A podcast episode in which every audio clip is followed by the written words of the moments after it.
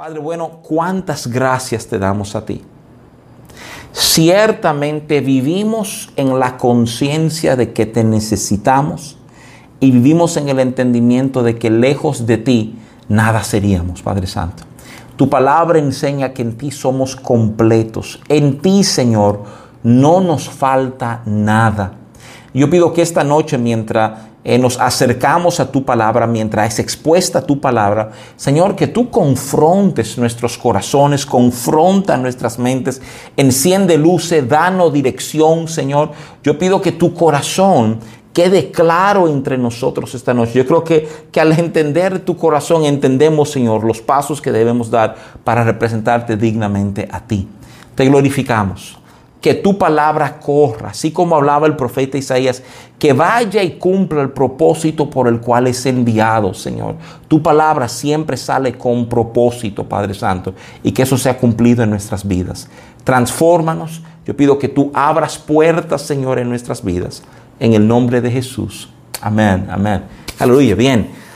Chévere, hermanos, vamos entonces a eh, arrancar hoy, ¿verdad? Y, quiero que me permitan hacer algo. Muchos me han oído decir que a mí no me gusta enseñar en serie, ¿verdad? Porque pienso que si alguien no tuvo en la primera parte, pues está medio perdido cuando llega a la segunda.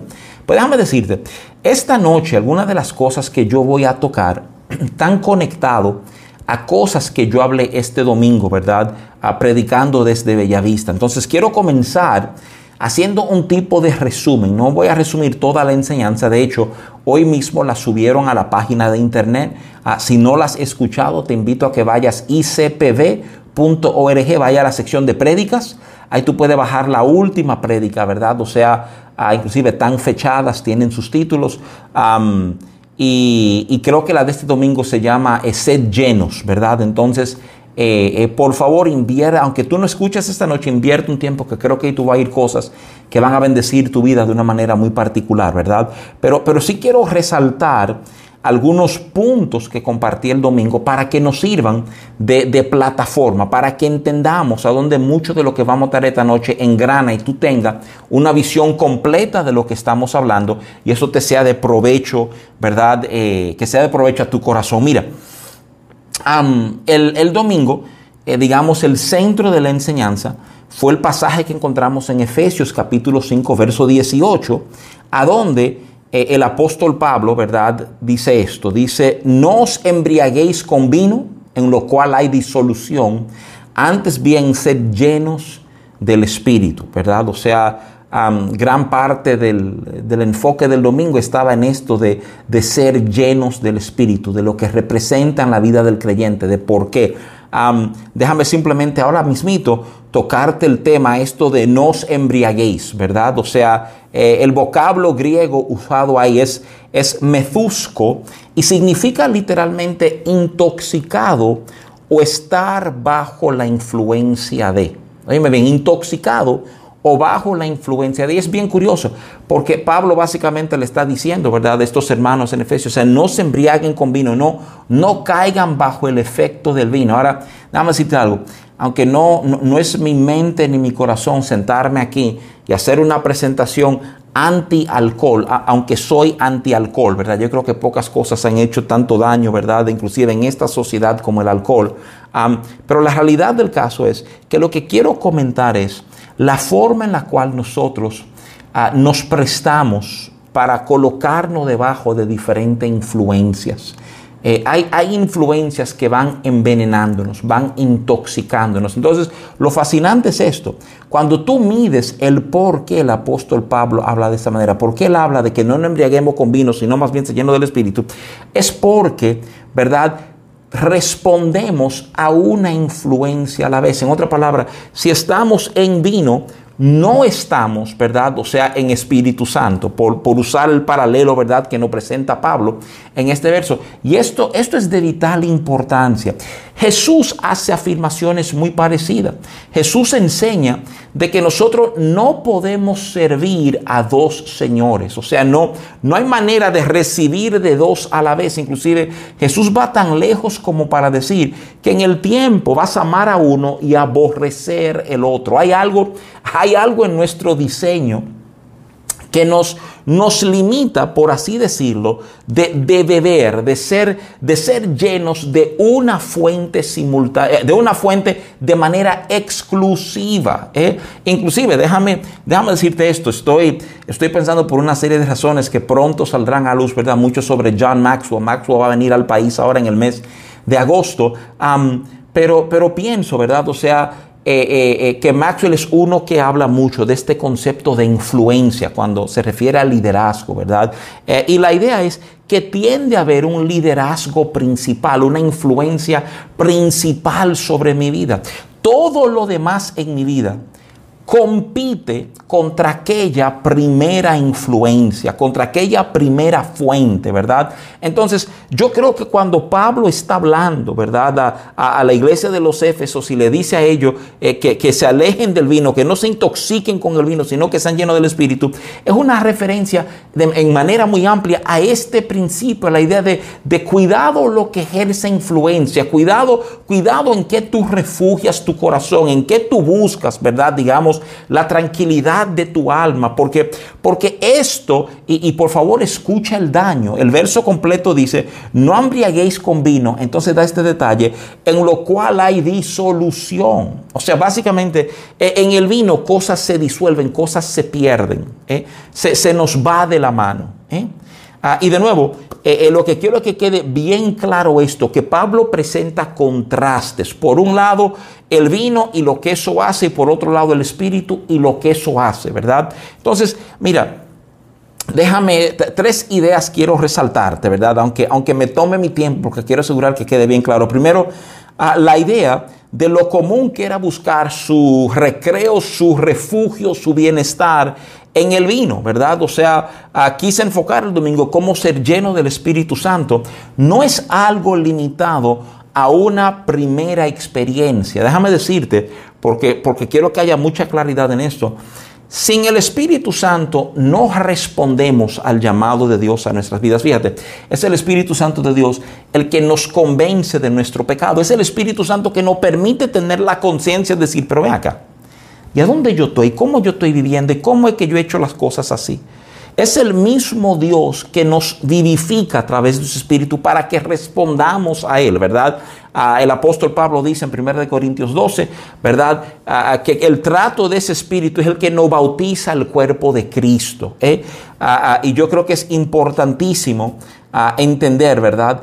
Que cuando se nos está hablando de nuevo, Pablo nos está hablando de influencias, o sea, eh, y el llamado es que el Espíritu Santo sea la principal influencia en nuestra vida. El segundo punto que quiero hacerte es, que la llenura del Espíritu Santo es algo que podemos pedir y experimentar una y otra vez.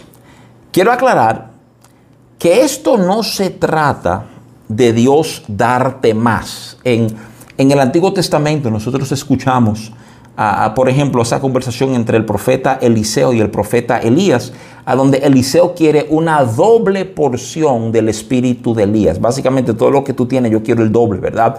Y yo inclusive oro, eh, eh, perdóname, oigo orar todavía, ¿verdad? Mucha gente diciendo, Señor, dan una doble porción, una doble porción. Óyeme, cuando Cristo murió en la cruz, se nos dio una toda porción. Cuando Cristo muere en la cruz, todo lo que hay en Dios de repente es disponible para el creyente. Dios no está reservando cosas, ¿verdad? O sea, ahora, la realidad del caso es que tú y yo no siempre tenemos la madurez, ni la mente, ni el corazón para entender lo que Dios sí está dando. Entonces, ¿qué pasa? Que lo que frena que vivamos la plenitud de Dios es nuestro nivel de madurez. Si, tú necesitas una referencia, piensa por un momentito, ¿verdad? En lo que la Biblia enseña en Segunda de Reyes capítulo 4. Segunda de Reyes 4, eh, la narrativa, que es una narrativa penosa, comienza con una mujer diciéndole al profeta Eliseo, ¿verdad? que su esposo ha muerto, su esposo era un profeta como Eliseo. Y que los acreedores han llegado para llevarse a sus hijos como esclavos. Ese era el proceso legal. Si tú debías y no podía pagar, pues esclavitud era lo que esperaba, ¿verdad? Entonces Eliseo es el que da la instrucción, ¿verdad? En el, ah, en el verso 3 de Segunda de Reyes 4, tú oye que él dice, ve y pide para ti vasijas prestadas de todos tus vecinos, vasijas vacías, no pocas. Ah, y el verso 6 nos dice eh, que cuando las vasijas estuvieron llenas, dijo a un hijo suyo, tráeme aún otras vasijas. Y él dijo, no hay más vasijas, entonces se suele aceite. Esto es importante, dígame por qué. Porque en todo el Antiguo Testamento, el aceite es una representación del Espíritu Santo, ¿verdad? Entonces, fíjate lo que uno está aprendiendo del Espíritu Santo. Estamos hablando de ser lleno del Espíritu en Efesios 5, pero desde el Antiguo Testamento entendemos lo siguiente. Si no hay más espacio, si no hay más vasijas, si no hay más disposición, entonces no hay más espíritu. ¿eh? El espíritu va a seguir llenando mientras haya que llenar. Entonces sucede que en nuestras vidas venir muchas veces a estos momentos de crisis, estos momentos de situaciones difíciles, es lo que nos permite ir vaciándonos de nosotros y recibir más de Dios y tener mayor visión de Dios, mayor entendimiento de Dios, mayor capacidad para, para captar su corazón, ¿verdad? Entonces me, me importa muchísimo que tú entiendas eso, que cuando hablamos de una llenura otra vez, no es porque Él quiso reservar cosas de ti, es porque hay un trato contigo que ahora te permite recibir más de lo que tú podías recibir el tiempo atrás, ¿verdad? Y mientras más recibimos, obviamente, más vamos entendiendo eh, del manejo, de las formas de Dios. ¿eh? Miren, el tercer punto, ¿verdad? Y de nuevo, todo esto en resumen del domingo, y, entre poco voy a comenzar lo que vamos a hablar este, este, esta noche. En tercer punto, quiero que tú entiendas que esta llenura del Espíritu Santo tiene el diseño de ayudarnos en momentos de crisis. En otra palabra, no somos llenos para decir, jaja, fuimos llenos y ya, ¿verdad? Ah, de hecho, justamente anoche escuchaba un, un profesor, un pastor, también un PhD en temas de teología, estábamos en un debate eh, y él reconocía que, ¿verdad? Muchas veces en, en, círculos pentecostales, aquellos hermanos que han tenido cierta vivencia con el Espíritu Santo, pues se consideran, digamos, superiores al que no lo ha tenido, ¿verdad? Y hablábamos como eso era una desviación de lo que la palabra realmente representaba. Eh, ser lleno del Espíritu, tener experiencias en Dios, no habla, digamos, ¿verdad? De tener una posición sobre nadie. Todo por lo contrario, se te ha sido dado más para servir más. Y oye algo, el Espíritu Santo nos es dado, me encanta como Lucas lo plantea, esto sí lo dije el domingo textualmente, Lucas 12 del 11 al 12 dice así, cuando os trajeran a la sinagoga y ante los magistrados y las autoridades, no os preocupéis por cómo o qué habéis de responder o qué habréis de decir, porque el Espíritu Santo os enseñará en la misma hora lo que debáis decir. O sea, fíjate que lo que está diciendo, ¿verdad? Y este es Jesús hablando, que el Espíritu Santo va a traer a nuestra mente, a nuestra cabeza, a nuestra palabra, a nuestra boca, las respuestas que debemos dar. Es como, es como decir, mira, tú tienes dentro de ti todo lo que tú necesitas para manejar ese momento eh, intenso, ese momento de crisis. Cuando tú te delante de gente que estén demandando respuestas de ti, ser lleno del Espíritu Santo lo que te va a permitir responder, ¿verdad? Digamos, a la altura, a la expectativa de que Dios tiene para nosotros. Miren, yo quiero, yo quiero esta noche a enfocar un detalle que está ligado a este mismo pasaje de Efesios 5, 18, ¿verdad? Ya te resumí algunas de las ideas principales que compartí este domingo con él, pero debo decirte que para valorar lo que te quiero enseñar, es tan importante que entendamos el contexto de Efesios 5. Hablé parcialmente de esto el domingo también, ¿verdad? O sea, eh, especialmente lo que precede las declaraciones a que quiero compartir contigo, porque al entender lo que precede, te da, le da mucho peso a la declaración en sí y escuchar la declaración sin entender lo que precede nos resta entendimiento, ¿verdad? Entonces, déjame decirte, ¿verdad? Resumirte de una manera bien rapidita, no te voy a leer los pasajes para fines, digamos, de eh, honrar el tiempo, pero quiero que tú entiendas lo siguiente. Por el momento, ¿verdad? Cuando estamos Ah, en Efesios 5, obviamente lo que precede Efesios 5 es el 4 y el 3 y el 2 y el 1. Entonces, quiero que tú sepas esto. O sea, en los primeros tres capítulos de Efesios, los primeros tres capítulos, Pablo se dedica a establecer, a que entendamos nuestra posición en Cristo. Oye esto con cuidado. Sin entender tu posición en Cristo, va a ser muy difícil tú enfrentar la vida a la manera en que Dios espera que tú enfrentes la vida.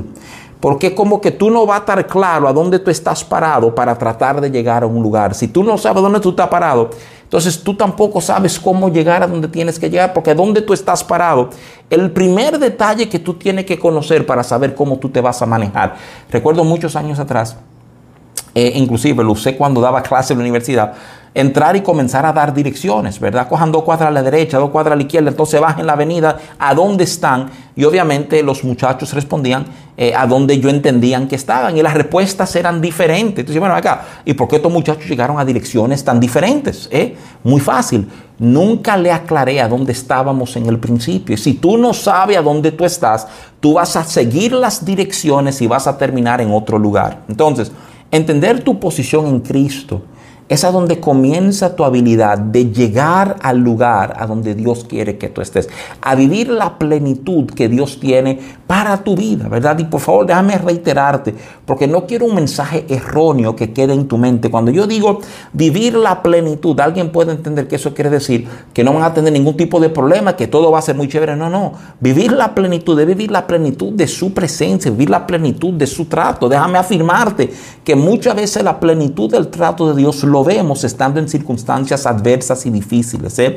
Yo sé que eso intimida a muchísimas personas, pero escúchame, tú no tienes nada que temer. Si Él está contigo, no tienes que temer. ¿eh? Pero hay una plenitud que Dios anhela, mostrarnos que hay en Él para que tú y yo vivamos con eso de referencia. Entonces, oye, oye lo que hace. O sea, en los primeros tres capítulos de Efesios, Tú escuchas lo que Dios ha hecho en y por nosotros.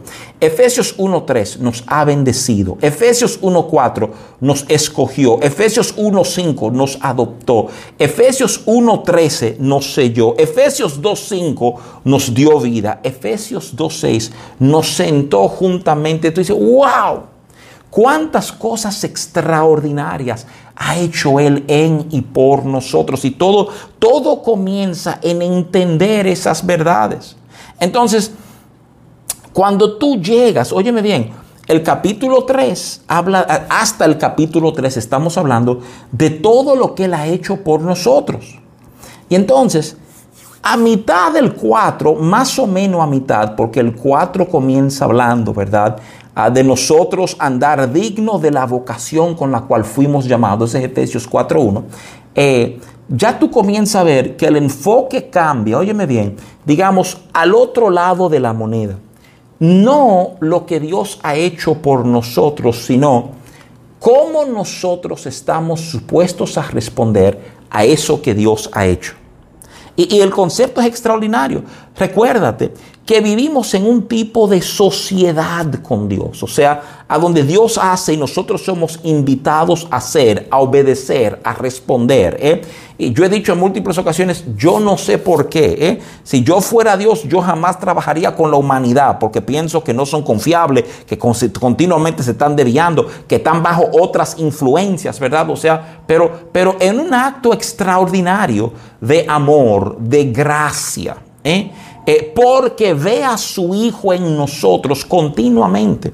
Está Dios extendiéndose una y otra vez a nosotros. Entonces, a partir del 4, Efesios comienza a tomar este giro, no de lo que Dios ha hecho por mí. Óyeme bien, es indispensable lo que Él ha hecho, porque, porque si Él no ha hecho, yo no puedo hacer. Dios es el gran iniciador. Es, eh, inclusive me encanta como Juan lo plantea en primera de Juan, cuando Juan dice, si le amamos a Él es porque Él nos amó primero. Entonces, mi capacidad de responder está completamente ligada a mi entendimiento de lo que Él ha hecho. Y si tú no vives en un entendimiento, si tú no tienes una convicción de lo que Él ha hecho por ti, tú vas a luchar para hacer, tú vas a luchar para dar, tú vas a luchar para servir, tú vas a luchar para hacer lo que Él pide de ti. Entonces, yo simplemente quiero animarte, ¿verdad? Quiero animarte, mira, ojalá te propongas esta semana, ¿verdad? Eh, es martes apenas leer Efesios 1, 2 y 3. Léelo con detenimiento, léelo pidiéndole al Espíritu Santo, mira, enséñame, muéstrame cómo tú has tratado conmigo, qué, qué tú has querido hacer con mi vida, ¿verdad?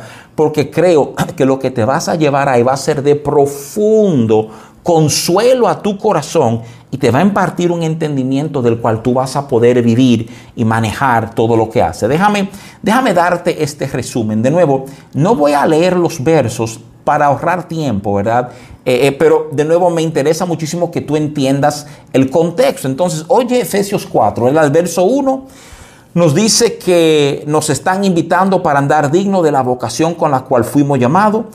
El verso 7 afirma que se nos ha sido dado gracia este mismo verso hace referencia a vino, para que tú lo sepas, Efesios 4, 7, ¿verdad? el 13 invita hasta que todos lleguemos a la medida de la estatura de la plenitud de Cristo. Lo que el Señor nos ha dado tiene el diseño de llevarnos una estatura. Es, es el entendimiento, digamos, de un crecimiento, una madurez que tiene que darse en nuestras vidas. El verso 14 te dice para qué es la madurez. El verso 14 te dice que la madurez es para que no seamos niños fluctuantes, llevados por doquiera, por viento, doctrina o estratagema de hombre. ¿eh?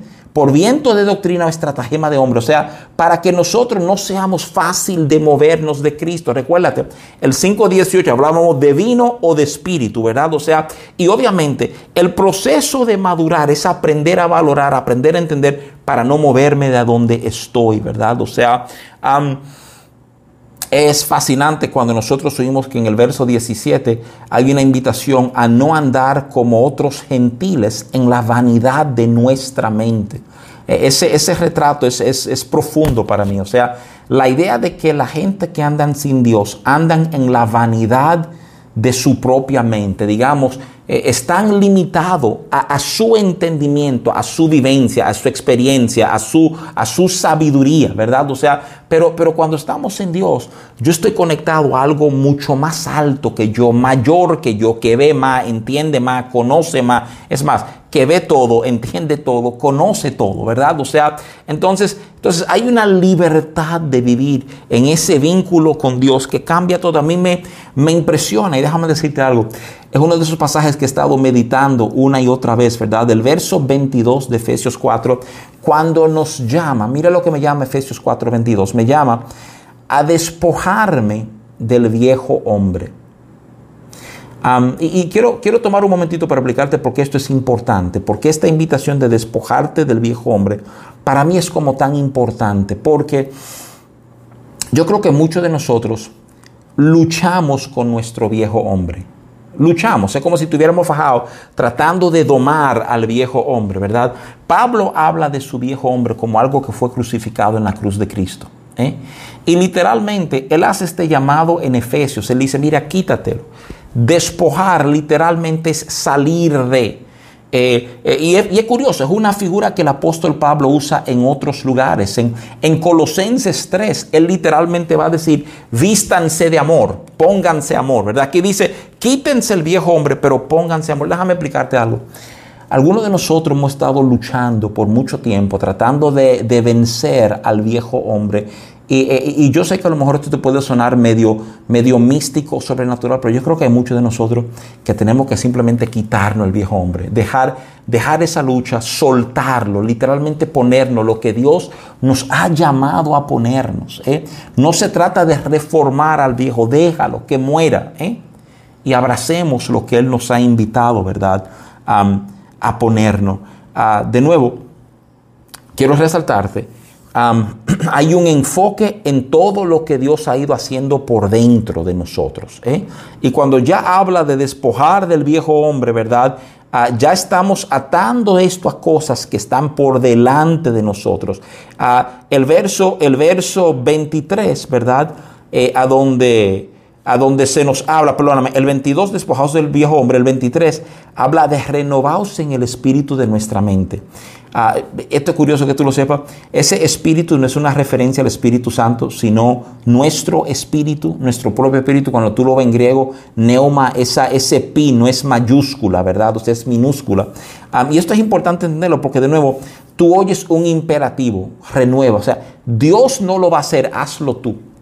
Esto nos sorprende porque uno lo que quiere que Dios haga, ¿verdad? Pero qué importante entender que hay cosas que Dios nos hace hacer a nosotros. Inclusive, yo creo que esto está muy ligado a lo que Pablo eventualmente va a escribir en Romanos, ¿verdad? Cuando él habla de que renovemos nuestro entendimiento, que no nos conformemos a este siglo para que podamos degustar la buena, perfecta y agradable voluntad de Dios. Es tan importante que tú y yo entendamos que tú y yo somos responsables, oye esto, somos responsables por el proceso de nuestra mente.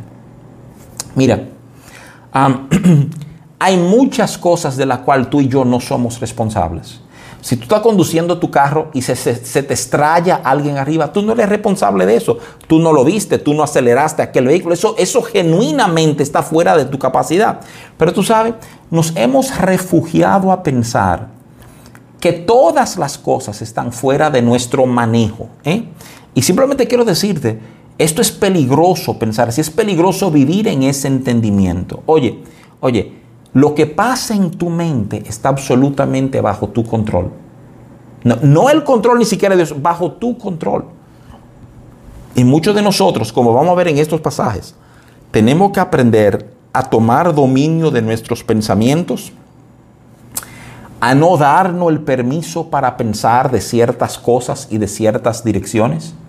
Porque, oye, ¿por qué? Porque obviamente todo lo que pasa en tu cabeza es la base de lo que tú vas a decir. Jesús mismo enseña que de la abundancia del corazón habla la boca y de lo que tú vas a hacer. Qué cosa fascinante. Todo el mundo que dice o hace algo, hay un proceso que precedió eso que él hizo o que dijo. Hay un proceso, hay un proceso en su mente y en su corazón. Él, evaluó cosas, él midió cosas, él determinó que esa acción era correcta o que esas palabras eran las precisas. Entonces, me encanta que Efesio está de una manera como muy sabia, muy táctica, ayudándonos a entender que hay estos procesos que se dan en nosotros que comienzan a reflejarse. Y entonces, este llamado a renovar el espíritu de nuestra mente, de a dónde se nutre tu mente. ¿eh? Quiero que te escuches algunos de los mandatos muy puntuales que siguen, ¿verdad? En el verso 25 nos llama a desechar la mentira. Oye, oye, tú vas a renovar tu mente. Mira lo que incluye renovar tu mente. Renovar tu mente incluye la mentira no tiene cabida en mí. No, no voy a invertir mi mente, ¿verdad? En mentir. Eso es Efesios 4:25. Efesios 4:26.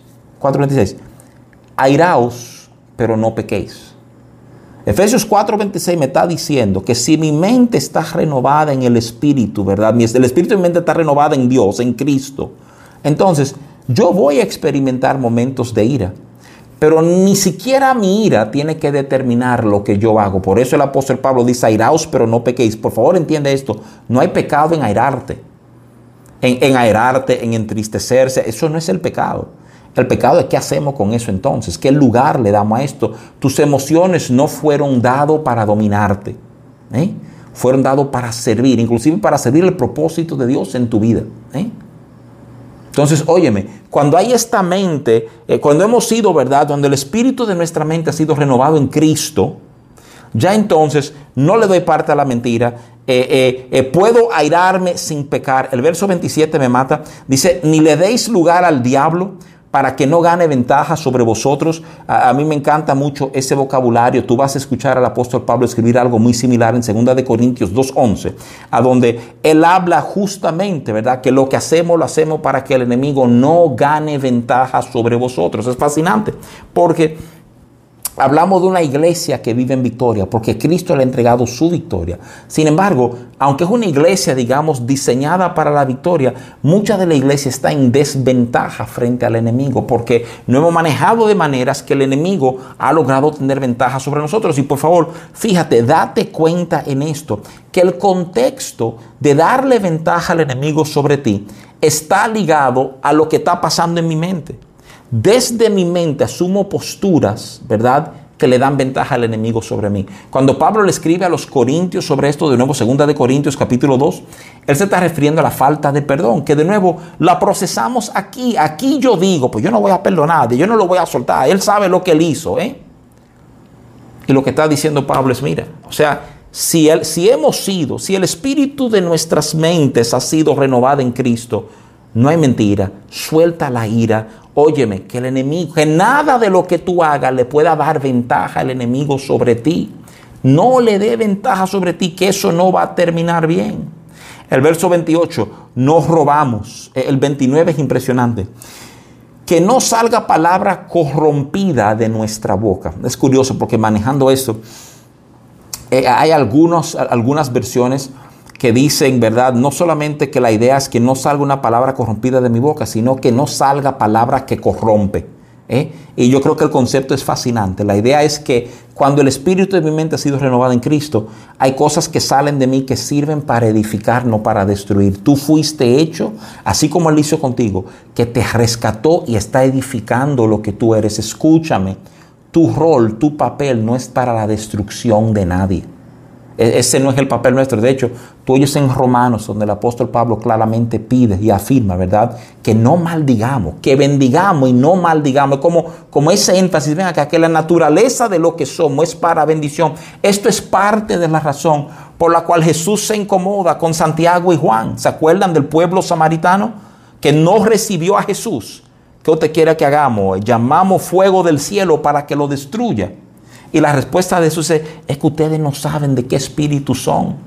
Porque en, el espíritu de ustedes ya hay ofensa, ya hay ira que ha tomado lugar. Ustedes quieren, darle rienda. Escúcheme, escúcheme. O sea, desde su mente, ¿verdad? Se trata de nada que corrompa todo lo que pueda levantar y edificar. ¿eh?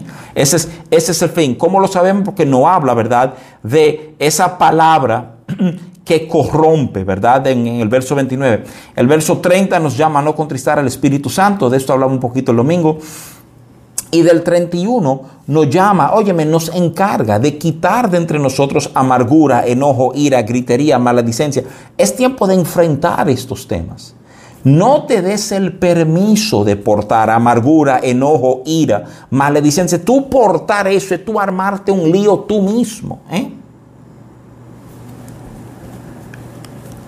En el verso 32, sabiamente, el apóstol Pablo invita a la iglesia a perdonarse porque Cristo los perdonó.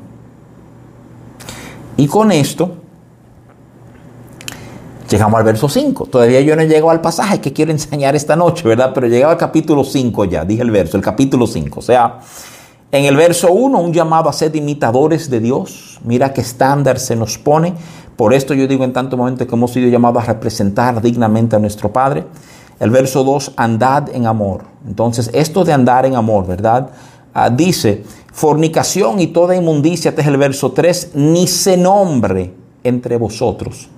¿Qué estándar más alto? Pablo, Pablo está exhortando, hay conversaciones que no deben tener, hay conversaciones que tener esas conversaciones terminan en problemas. El estándar de ustedes no es meramente no pensar estas cosas, no hablar estas cosas, ¿verdad? O sea, y déjame decirte esto, yo creo que muchos de nosotros estamos ¿verdad? ligados a conversaciones de ese tipo, si no la originamos nosotros, estamos conectados a grupos que están manejando estos temas y no respondemos, no reaccionamos, nos quedamos callados, nos da cierto apuro que piensen que el evangélico se opuso a que habláramos de estos temas, ¿verdad? Pero yo creo que tú sepas, todo esto pasa factura, todo esto habla de cómo nosotros estamos andando, ¿verdad? Me encanta que el verso 4 eh, de Efesios 5 habla de palabras deshonestas, ¿verdad?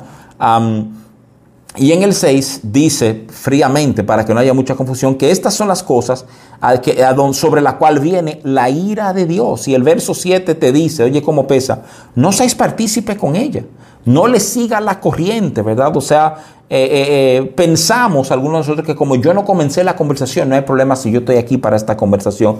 Y simplemente no es cierto. Entonces, a partir del verso 8, de nuevo nos pinta un tremendo cuadro, o sea, hablando de que un tiempo éramos en tinieblas, pero ahora somos luz en el Señor y que andemos como hijos de luz. Y entonces, ¿verdad? Eh, eh, del 9 al 14 hay todo un retrato de cómo nuestra naturaleza ha cambiado. Éramos, ya no somos. Esto era como vivíamos, ahora vivimos así. Qué importante entender que tener a Jesús en tu corazón es un cambio de naturaleza. Es aprender a no darle peso a las cosas que yo le daba peso y comenzar a darle mucho peso a las cosas que Él le da peso. Entonces con esto llegamos a Efesios 5, ¿verdad? Yo quiero leerte del 15 en adelante. Estos son los versos que quiero trabajar contigo. Y si soy muy, muy franco, quiero trabajar de manera particular, ¿verdad? Del el 15, el 16 y el 17. Eh, yo creo que aquí es donde eh, vamos a ir un poquito más lento. Justamente, quiero, quiero decirte, hice este recorrido no, no por conveniencia, es un poquito incómodo, uh, yo sé que es mucha información en, en, una ventana corta, pero lo hago porque yo creo que las palabras de Efesios 5, 15, 16, 17 tienen un peso particular cuando estamos muy atentos a todo lo que el apóstol Pablo ha venido hablando, ¿verdad? Entonces, mira, mira lo que hay. En el 15 tú oyes esta declaración. Mirad pues con diligencia como andéis, no como necios, sino como sabios. Recuérdate, recuérdate. Los primeros tres capítulos lo que él hizo por ti. El capítulo 4, ¿verdad? Te comienza a traer conciencia de lo que a ti te toca hacer y comienza con muchos procesos internos, ¿eh? Pero ya llegando a finales de 4 y 5 comienza a hablar de nuestro comportamiento. Y hablando de nuestro comportamiento, el verso 15 eh, usa esa palabrita, o sea, miren con diligencia cómo andamos. El, el concepto de diligencia es el concepto de, de intención, de propósito, de cuidado. Hay, hay cosas en la vida que pueden andar medio manga por hombro y a lo mejor no nos afecta mucho. Pero hay otras áreas de nuestra vida que no guardarla con diligencia va a producir problemas. Nuestro andar en el Señor es una de esas cosas. Andemos diligentemente, entonces nos pone un contraste, dos formas de andar, como necios o como sabios. Anden con diligencia, no como necios, sino como sabios. Déjame ayudarte a entender esto por un momentito. Tú mismo escuchaste que en los versos anteriores, ¿verdad? Aquí mismo, ¿verdad? Tanto en el, en el 4 como en el 5, se habla mucho ¿eh? de lo que decimos, de la palabra. Déjame, déjame entender esto. El concepto, el concepto de necio predomina en la Biblia. Es un concepto que tú no, Pablo no lo está presentando aquí, ¿verdad? O sea, eh, cuando le escribe los Efesios. Probablemente el libro que más menciona al necio en todo el consejo bíblico es el libro de Proverbios. Y piensa por un segundito lo que Proverbios está haciendo. Proverbios está tratando de darte consejos de cómo vivir tu vida, lo que tú necesitas para vivir tu vida de una manera que agrade a Dios, cómo tú debes comportarte, a qué cosas debe darle peso, Inclina tu oído, hijo mío, a mis palabras, a la palabra de tu madre. No incline tu oído a la mujer que está en la esquina. O sea, eh, eso es un tesoro, ¿verdad? Ahora, oye bien. El necio se caracteriza por dos cosas en la Biblia. ¿eh? Por lo que dice, habla mucho, ¿verdad? O sea, del necio que habla por adelantado, que dice todo lo que piensa. O sea, hay un resalto. O sea, el necio es el que no tiene un dominio de su boca. Y obviamente el otro elemento es su hacer. Entonces, oye, oye cómo está diciendo, tú y yo tenemos que ser diligentes en nuestro andar. Como sabios, no como necios. ¿Cómo, ¿Cómo se nos pinta el sabio? Que el sabio tiene dominio de sí mismo, tiene dominio de sus palabras, ¿eh? tiene dominio de sus actos. Mira, si no hay diligencia, es difícil vivir como sabio. Por eso el apóstol Pablo está llamando la atención. Es que, es que hay una diligencia que tenemos que poseer para vivir como sabios y no como necios. Yo creo que hay momentos, ráfagas, a donde queriendo vivir como sabios, como que nos sale el necio. ¿eh? Y tú tenemos que aprender, no, es que, es que me toca una diligencia en esto. Yo quiero manejarme como Él me ha llamado a manejarme. Entonces, el verso 16 contiene una expresión que, que, tengo que ser muy honesto. Yo siento que el Espíritu Santo lo ha traído una y otra vez en mi mente en las últimas tres semanas. La expresión es, aprovechando bien el tiempo porque los días son malos. Mira, mira qué curiosidad. Lo primero es, que nos manda a ser diligente, entiéndase, intencional, cuidadoso, caminar con propósito en nuestro hacer. Pero entonces te dice que tenemos que aprovechar bien el tiempo. déjame ayudarte a manejar el concepto un poquito, esto de, de aprovechar, ¿verdad? Ah, es el vocablo griego eh, exagorazo y lo conocemos bien porque literalmente se traduce y en otra parte de la Biblia redimir. Redimir es cuando tú compras algo para que no se pierda. Tú y yo fuimos redimidos por Cristo Jesús. Nos compró a precio de sangre para que no nos perdiéramos. Entonces, la palabra de Dios nos llama a andar diligentemente. Entonces, oye esto, redimiendo el tiempo. Mira, todo esto da un sabor como, como de urgencia, de cuidado como, como si no hubiera el tiempo que la gente piensa que hay. Una... de, Marisabel no está aquí, eh, aunque posiblemente esté conectada escuchándome, ¿verdad? Pero a mí me fascina que mi mujer siempre piensa que el tiempo va a dar, ¿verdad?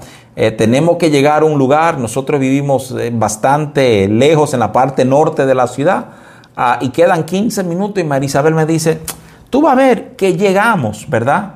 Y dentro de mí estoy pensando, bueno, pero si tuviéramos un helicóptero llegamos, ¿verdad? Porque digo, no, es que tenemos que prepararnos antes, hay que saber redimir el tiempo. Tiene que haber una sensación de urgencia. Miren, yo sé que esto puede sonar como raro, pero tú quieres saber el peso preciso que ha habido en mi corazón, el entendimiento que ha habido, que hemos sido vagos. Y es una palabra fea, yo lo sé. Es como si no hemos aprovechado correctamente el tiempo. Y hay como esta urgencia de decir, miren, eh, eh, hay que redimir el tiempo porque los días son malos, porque dificultades se asoman, porque momentos incómodos vienen. Y, mientras nos propongamos ahora andar como sabios, guardarnos que nuestro hacer lo refleje a Él, eso, para eso entrenamos ahora. ¿eh? Es un concepto fascinante. O sea, el, el verso nos imprime, ¿verdad? Como, como un sentido temporal. Es un llamado a que aprendamos a ser intencionales con el uso del tiempo. Óyeme, no, no, no descuidado, intencional con mi tiempo. ¿Qué tú estás haciendo? Te puedo preguntar, o sea, con toda necesidad, ¿qué tú estás haciendo para el Señor? ¿Qué tú estás haciendo para el Señor? Porque, porque si tú no tienes claro lo que tú estás haciendo para el Señor, tú estás desperdiciando tiempo. Necesitamos claridad en esto. Mira, mira el verso 17, es lo último que vamos a tocar esta noche, ¿verdad? Pero yo creo que complementa las sensaciones de los primeros versos de una manera extraordinaria. El, el verso 15 no habla de diligencia. El verso 16 de aprovechar el tiempo o de redimir el tiempo. Entonces, el verso 17, el verso 17, te lo, te lo estoy leyendo, déjame, déjame buscarlo aquí para leértelo, ¿verdad?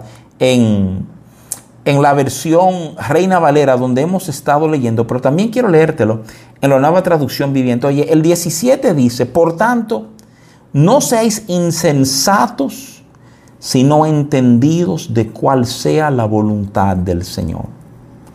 Y la, la traducción, la nueva traducción viviente dice, no actúen sin pensar, más bien procuren entender lo que el Señor quiere que hagan. ¿eh? Ahora, a decirte algo. Tú puedes decir, oye, ¿en qué lío usted me ha metido? Porque usted me está hablando a mí de, de ser diligente, de redimir el tiempo, pero es para hacer lo que Dios quiere que yo haga. Pero ¿cuál es el problema de eso? El problema es muy sencillo.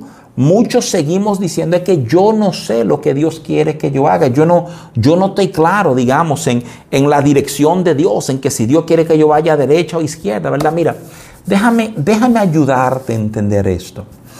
Déjame ayudarte a entender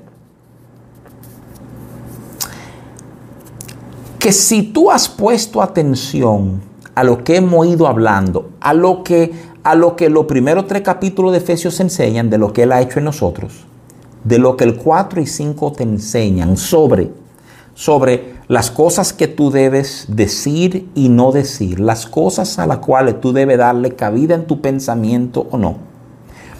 Tú estás comenzando a entender la voluntad de Dios en diferentes circunstancias. Déjame hacerte más, más explícito todavía, ¿verdad? Mira, Tú estás para servir en las situaciones que tú te encuentras. Tú estás metido en una situación, tú no sabes lo que Dios quiere, sírvele a la gente. Si servir quiere decir, decirle, mira, ven, montate, que yo te llevo, montalo y llévalo. Tú estás ahí para bendecir a las personas que están en esa situación. Si bendecir quiere decir que tú tienes que meter la mano en el bolsillo y darle par de peso a una persona, métase la mano en el bolsillo y dale par de peso a una persona. Todo esto te lo estoy extrayendo rápidamente de lo que hemos leído en Efesios 4 y 5. Tú estás ahí para hacer justicia. Déjame, déjame ayudarte a entender algo. Muchos conocen Mateo 6:33, a buscar primeramente el reino de Dios y su justicia y todo lo otro vendrá por añadidura. Considera por un momentito la perspectiva bíblica de justicia. No meramente que tú y hemos sido justificados en Dios, sino que la Biblia sigue tratando un paralelo entre la justicia de Dios y la justicia del hombre, como no es la misma cosa. Entonces, cuando hay un llamado a hacer justicia, la invitación es haz justicia como Dios haría justicia.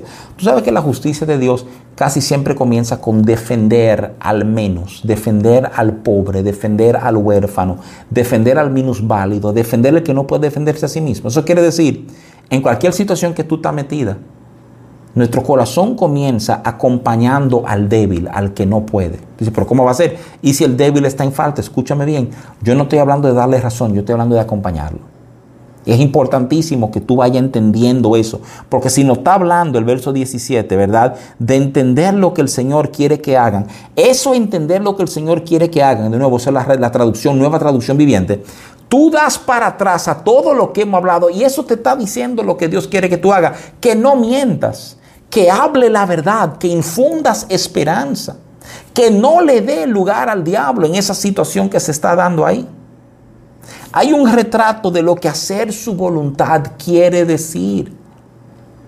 Y el tema es que muchos seguimos como perdidos, pero, pero yo no entiendo qué quiere decir la verdad. Él es la verdad. Tú quieres apoyar una situación correctamente, siempre alíate con la verdad en esa situación. Tú no sabes lo que Dios quiere. Busca la verdad y pégate a la verdad de lo que está pasando. Y tú comienzas a entender cómo entender estos aspectos de Dios, cómo entender lo que Dios ha hecho por nosotros en Efesios y lo que nos manda hacer en el capítulo 4 y 5, resultan en nosotros caminar, dar pasos que se alinean con su voluntad. No estoy diciendo que son pasos cómodos, muchas veces son incómodos, pero se alinean con su voluntad. Entonces, cuando tú comienzas a entender esto, tú comienzas a despertar y decir, wow, qué cosa extraordinaria. Ahora mismito tú estás manejando varias situaciones en tu vida. Y, te invito a repasarlo. Puedes servirle a alguien ahí, puedes bendecir a alguien ahí. Hay que, hay que hacer justicia, hay que defender a alguien que está siendo abusado. ¿eh? Hay que hablar verdad. Ese es tu papel en esas situaciones. Así representamos a nuestro Padre Celestial. Ese es un reflejo de lo que Él ha hecho en mí, porque Él me sentó en los lugares celestiales con Cristo, porque me bendijo con toda bendición espiritual, porque me selló, porque me hizo de Él. Respondo de esa manera a la vida. Pero si en algún momento tú has estado confundido en qué es la voluntad de Dios para ti, entonces tú tienes que leer Efesios 1, 2, 3, 4 y 5. Yes, y déjame decirle algo. Yo dije esto el domingo rapidito porque, porque el enfoque de mi prédica no fue ninguno de estos versos, es el verso que sigue, es el 18. Es el 18 que nos llama a no entonces, ¿verdad?, de embriagarnos con vino en el cual hay disolución, sino ser lleno del Espíritu Santo. ¿Por qué? Porque si el llamado es a que vivamos, que respondamos en alineamiento con su voluntad. ¿Para qué yo quiero disolución en mi vida? Yo necesito tener todo mi sentido muy claro para estar muy entendido de cuál es su voluntad. Y entonces lo que Pablo me dice, no te disuelva en alcohol, cáile atrás a esa llenura del Espíritu Santo. Y aquí te refiero a escuchar la prédica del domingo pasado. ¿eh? Para que tú entiendas lo que quiere decir ser lleno del Espíritu Santo. Pero entiéndase que esa llenura yo no sé si tú lo encuentras tan fascinante como yo. Después de hablarme de lo que Cristo ha hecho por mí, de lo que Él espera por mí, entonces Él me dice, y sé lleno del Espíritu. La única manera en que tú vas a poder hacer todo lo que estoy pidiendo con esta llenura del Espíritu Santo. ¿eh? En nuestra propia fuerza, todos esos consejos de Efesios 4 y 5, esos planteamientos de Pablo, aún el tema de renovar el espíritu de mi mente en Cristo, se me va a hacer casi imposible. Porque antes no pude hacerlo, lo necesito a Él para poder hacer esto. Yo creo que ahí es que lo encontramos como con verdades extraordinarias. ¿eh? Qué, qué tremendo pasaje este. Y, y, déjame simplemente cerrar este tiempo exhortándote de nuevo esas verdades. Oye, óyeme bien, o sea, diligencia, redimir el tiempo, ¿eh? y francamente movernos en su voluntad. Movernos en lo que sabemos que Él quiere. ¿Qué es lo que sabemos? Todo lo que Él te dijo en Efesios 4 y 5. ¿eh? de apartarte de mentiras, de hablar la verdad, de no permitir que ciertas conversaciones surjan, de ser renovado en el entendimiento de nuestra mente. Y en cuanto a otros, de bendecir, servir, manifestar justicia, ser bendición. Ese es el corazón de Dios para ti. Y qué tremendo bien vamos a vivir cuando comencemos a vivir alineado con toda esa verdad. ¿eh? Hay un detalle curioso solo para cerrar, ¿verdad? O sea, eh, que viene del verso 18. El verso 18 es a donde tú oyes que eh, el apóstol Pablo dice, no os embriaguéis con vino, en lo cual hay disolución, sino antes bien ser llenos del Espíritu Santo, ¿verdad? Y alguna gente han dicho, mira, hay una contradicción porque en 1 de Timoteo 5:23 Pablo literalmente le dice a Timoteo que beba vino, ¿verdad? Déjame simplemente decirte, si tú lees con cuidado, tú vas a encontrar que no hay ningún tipo de contradicción, porque lo que Pablo le dice a Timoteo en 1 Timoteo 5:23 es que a causa de su estómago, parece que Timoteo sufría del estómago, que no beba agua, sino vino, ¿verdad? Entonces, óyeme bien, fíjate que el problema per se, aún en Efesios, no es el tema de beber vino, eh, eh, y, y muchos hombres que me están oyendo lo van a entender, es que uno nunca bebe una copa de vino. El tema aquí es el embriagarse, el emborracharse. ¿eh? Porque ahí hay disolución, ahí perdemos lo que somos en nuestra mente, ahí no hay claridad. Esa es la glorificación del necio, hablándote con franqueza. ¿eh? Entonces, tú comienzas a entender esto y dices, esto es increíble, increíble la invitación de Dios de cómo estamos supuestos a vivir y qué comenzamos a reflejar. Palabras de vida, gracias una vez más por su atención, por su compañía. Yo lo que quiero hacer esta noche entonces es orar para dar cierre a este tiempo, no sin antes de nuevo invitar a todas las damas que están conectadas. Ahora este viernes a las siete y media hay un tiempo para las mujeres que yo sé que Dios va a usar para bendecir sus vidas. Permítame orar por cada uno de nosotros, ¿verdad? Ahí entonces cerramos este tiempo. Señor, yo creo que hay una urgencia que tú traes en tu espíritu para, para este tiempo, para todas palabras de vida, una urgencia, Señor de lo que tú tienes para con nosotros. Haznos un pueblo diligente. Todo esto que hablamos, yo sé que a lo mejor hay detalles que impactaron en la mente de personas distintas, a lo mejor eso de renovar la mente eh, o de no mentir, Señor, eh, eh, o ni siquiera permitir que ciertas cosas sean nombradas entre nosotros. Espíritu de Dios, haz tu obra. Afírmanos y danos el denuedo, danos la fuerza para representarte en cada área de nuestras vidas. Te bendecimos, te necesitamos. Llénanos una vez más, Espíritu Santo de Dios. Somos tuyos, somos esas vasijas. Llénanos, llénanos de ti, llénanos de tu entendimiento, llénanos de tu fuerza, Señor, llénanos de tu gracia, llénanos de favor, Padre Santo, para ejercer una influencia en los lugares donde tú nos has puesto. Te damos gracias, mi Señor. Te bendecimos, Rey. Todo esto te lo presentamos y lo pedimos en el nombre poderoso de Cristo Jesús.